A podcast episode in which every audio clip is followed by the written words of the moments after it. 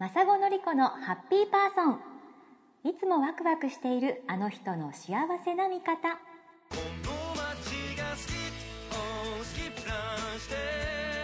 この番組ではその言葉その発想その行動になぜか元気をもらえちゃうそんなハッピーパーソンの皆さんを訪ねハッピーな生き方のヒントワクワクな日常のアイデアを伺っています。今回のハッピーパーソンは北海道留萌市のお坊さん谷隆二さんです。谷さんは曹洞宗天宗寺の副住職十福寺の院大であり布教師として曹洞宗の教えを伝えています。何やら布教師には養成所があるとかそんなお話から始まりました。布教師っていうところの養成所っていうのがあるんですよ、ええー、年3回、はい、うんとそのまあ東京グランドホテルっていうのは曹洞宗のこうそこにもう一個ビルがあってそこが本部なんですけど、そこに5階にだだっ広い本堂みたいなところがあって、そこに全国から各都道府県から1人か2人ぐらいずつその推薦されて、ええ。ー、と1週間、月から金まで、朝5時から9時までずっと勉強そのおしゃべりの方あの NHK の人とか、おしゃべり喋り方も？喋り方あと文章の構成の仕方あと今時代の人権問題平和問題環境問題とかそういうのを勉強してじゃあ自分で一般の家庭の人は10分の法話を作ってください、はい、的に、はい、でこう研修家庭は60分のとか。作るんですか？作ってそこで発表して約80人ぐらいですけどその人の話をずっと聞いてだから自分以外の公表を書くわけですよ。はいはいはい。79人。はいはい。自分はそこで発表する。もう全員お坊さんですから。え元ネタはありますよね？せあのいやいやだ、ね、元ネタだとだと思ってました。あるのかなと。元ネタっていうのはあのもともと仏教の,、はいはいはい、あの教えですよね、うん、教えって言われてもだから諸行無常ですよねって仏教って超あのなんていうのかな。プラス思考なん。ですよ仏教って、うん、いいですね。なまら。なまらプラス思考あの全だからなぜかというと諸行無常だから、はい、全然移り変わりますよ、はい、だから悪みんな諸行無常だと悪くなるなくなるとか、うん、マイナスなんだけど逆に仏教は生きてる教えだから、うん、プラスにもなりますよ。じゃあ誰するの？あなたでしょ？今でしょ？っていう教えが諸行無常なんですって。っていう教えがあります、うんうんうん、でそれをじゃあ私の経験を通してこういうお話をしますねって言ってこうお話作っていくんですよ。ああじゃあそのいわゆるちょっと落落語じゃないですけどちゃんと話はあってもあってそうそう。話す人によって全然違う伝え方が違う。私は私の人生経験っていうかそれ経験、えー、だから経験しないとお説教って話せない、はいはい、でそれまあ宗教っていうそういうのを心の支えにしてみんな忘れるからって一つの基準が僕宗教だと思ってるから、はい、最後の砦というか、うんうん、だからそれをあの実は仏教ってプラス超プラス思考なんですよって、いう話をしたりする。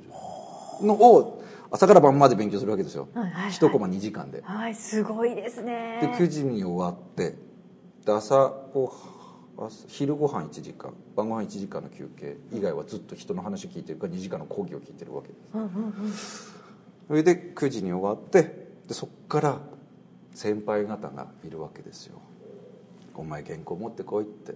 見てくれるの。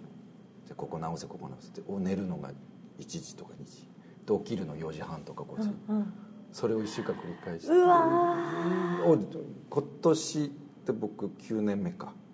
9年9年言って、まあ、今年もう卒業しましたけど、はい、9年もじゃされるんですね。いやいやあのなんていうかな。人によるし要は僕行きたくて一回行こうとしたんですけど、はい、要は推薦されるかされないか、選抜選抜されなかったので、うんうん、あそこに行きたくても行けない。だ人数決まってるしある程度レベルってないですけどあるんですか？そういうのも。全部履歴書出しますからお坊さんの履歴書。だからお坊さんって年齢のほかに法令っていうのがあるんですよ、うん、で私年齢30今年で9、はい、でも出家したのが小学校1年生だから、うん6歳だから、うん、えっとなんだ33、はい、だ法令法令っていうのは33歳。でその法令によって順列が変わ変わっていく、はい、キャリア。キャリアキャリア キャリア。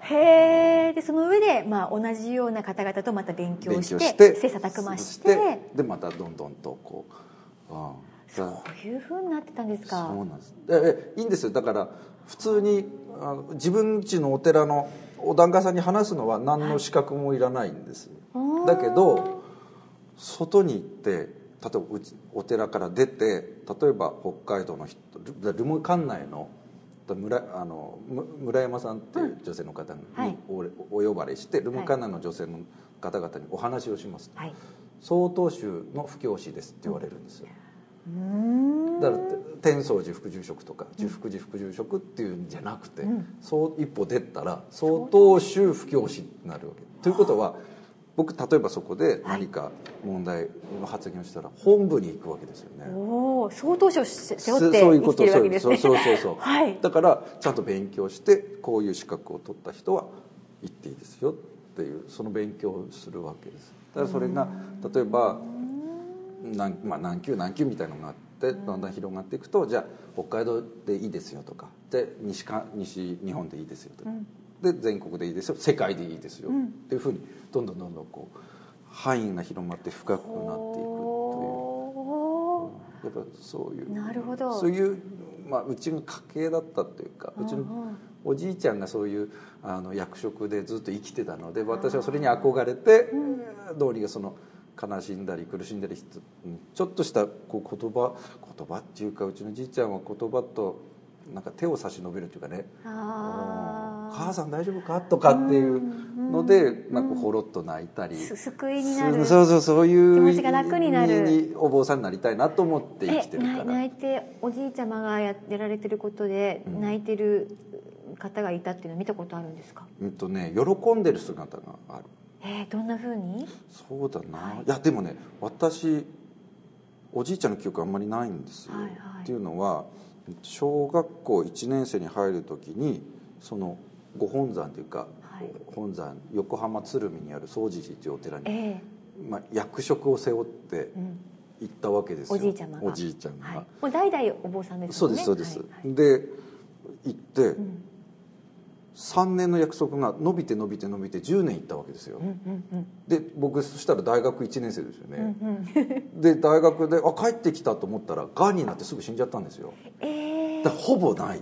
だからいろんな人から「うちのあんたのじいさんはこうだったんだよ。みんな笑わせてね」って食うもの食わして「ゲハハ」って言ってちょっとほろっと泣かしてねそれで俺は救われたんだみたいな話を聞くわけですイマジネーションの世界しかないけど そうだったんだ。そういう人だになりたいなっていう。分か？んない。なんか おじいちゃんが横浜の鶴見にいる時に年に1回だけ僕会いに行けるんです。で8月の夏休みにその全国の、まあ、お坊さんの子供集まった、はい、1泊2日とか2泊3日の研修会があるんですよ、はい、それをうちのじいちゃんが主催してたので、はいで僕は小学校1年生の時に騙されたわけですよ。うちの家族全員に「龍二と。ディズニーランド行きたくないか」行きたい」行く行く行く。ってばあちゃんと行ったわけですよ、はいはい、羽田空港降りて、うんうん、タクシー乗せられて、うんうん、着いたら寺なわけですよ、うん、これは着いたよ。ディズニーランドじゃない。で玄関にいたのうちのじいちゃん「えお寺?」と思って。そしたらいっぱいなんか小坊主さんがいっぱいいるわけです80人ぐらい。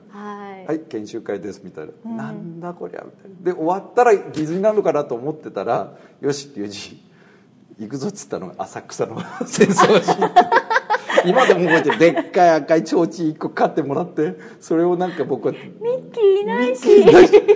それをいまだに俺は覚えてる。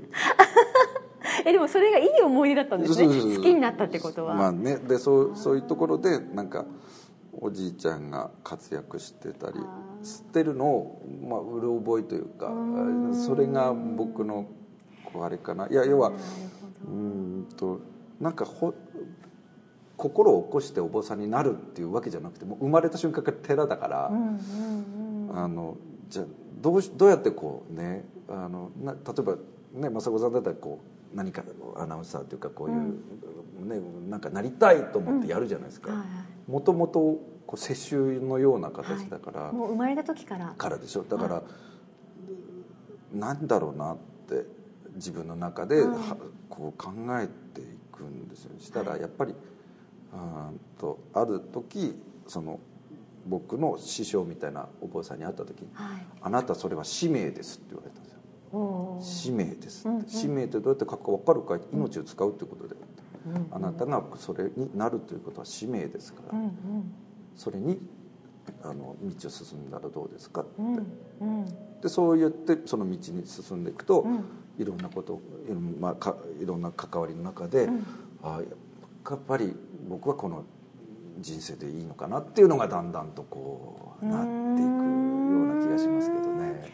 じゃあそのきっかけその使命ですと言われた後に、うん。さらにあやっぱこの仕事は俺の人生だなって思うような経験があったね。あったですか？あった。です。思い出すだけで例えばまあまあ東日本大震災ありましたよね、はいはい。大震災あって、まあ、僕こううんと留萌高校吹奏楽部にずっとこう二十歳の時からお手伝いさせてもらって今年ええ19年目なんですよ、それでその中で教え子の中に一人仙台に行った子がいるんです。東日本航空専門学校っていう女の子がね、はい、震災前に。震災前に行はいって、仙台空港の横ですよ、はい。学校があるうの、ん。であの地震でしょ、空港ので、ね、波がバーッと言ってるあれ？って思うわけですよね、で大丈夫かな？大丈夫かな？って、でメール打っても何も返ってこない電話しても返ってこないって中で「生きてます」って連絡があった時にやっぱ行きたいわけですよ。顔見ないとと思って、でやっぱねうんすぐにみんなはね行くわけです。近くのお坊さんは、あのボランティアだなんだかんだって、という時にやっぱりうちの親父は行きたいって言ったら、ダメだっていうわけですよ。お父さんの。お父さんええでなまあなんでだろうなと思いながら、はい。やっぱねうちの親父もその日羽田空港に行って被災してるわけですよ。被災というか一晩羽田空港に動けなかったんですね。動けなかった。はい。でその経験があってなんていうかななんで、まあ、半年ぐらい経って、うん。いろいろ、まあ、地元で何ができるだろうっていろいろやってて、そしたらようやくそろそろ行っていいんじゃないかって、半年経ってようやく行った、うん。で会った、ん。そこで言われたまあいろいろ経験してね、私実はうーんはその時、あの体育館の2階に逃げてたと。うんうんでこう波が来て本当におっかなかったんですって、でも夜ね、あの暗い体育館でみんなでこううー丸くなってどうにか一晩過ごした朝開けたらもう目の前全部海でしたって、でもここにいたらダメだからっつって近くの体育館に2時間だか歩いて、はい。みんなで手つないであここでこうやってやっていったって言って。近くのそのおなんですかね工場って言ったかなちょっと記憶今ないですけど、そこで、まあ、食料を持ってなんか行ったんですよって、そのお体育館みたいなと、うん。その避難所、そこでその子がまあもう老若男女いっぱいいる中でその食べ物を配ってたって。でその友達に「なんで自分の取らないの?」って。うんうん。なんか自然にしてたんですって、うんうんうん。でもこれ部活で教えてもらってたんですよね。って言うんですよ、はいはい。うん？あそうだなって。でうちの部活ねあの普通「はい差し入れです」って来たら、はい。なんか3年生から取るじゃないですか、うんうんうん。で1年生はい最後ねって、うんうん逆なんですよ、えー。まず1年生取りなさいっはい。てで次2年生。で残ったものは 3, 3年生って。なんでですか？えなんでだと思います？やっぱりなんだろう。音楽ははい。一人で作れないわけですよ、はい。組織だから、はい。だからあの全部相手のことを思う気持ちがないといい音楽できないんです、でプロじゃないから、彼ら彼女らは、だからそういう気持ちを育てるっていうのにあのその顧問とか学校の方針になってたのが身についてた、で他の人は真っ先に自分のことを通るんだけど、うんうん。なんか配ってたんですよねみたいな。まず相手あーでそれであーって。でその日は牛タン食べながらねあのお話「いやよかったな」って帰り際仙台駅で最後にねこう聞いたんですよ「何が一番あれだったって感じた?」って言ったら「今何を感じる?」って「怖かったか?」って言ったら「いや一番怖いのは忘れられることが怖い」って。そうやって今こうってなってることこのあの経験とかそういうのが今はいいけど忘れられることが怖いって。それをやっぱ私たちは忘れないっていう。忘れないっていうふうにあの過ごさないといけないのでそれって全部人生もそうだし、ね、自分の人生もそうだしそれって全部共通することなんだろうなと思いながら、うん。そういうのを経験しながら、ね、お坊さんあやっぱりお坊さんはもうなんていうかなもう公的に人のためにできる職業、うん。だからあのやっぱりなんていうかな。普通に働くっていうとやっぱその資本主義社会の中でどうしてもこうじ自利というか自利益というか利益追求の中でやっぱある半分半分ですけど反対側にはある一定の利他というかなんかそういうのバランスを取れないとうまく世の中回っていかないと思うんですよね。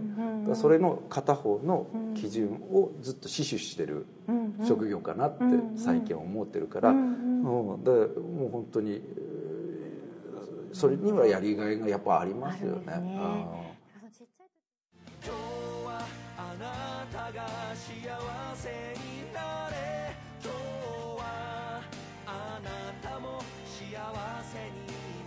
ハッピーパーソン谷隆二さんのお話は次回へ続きます。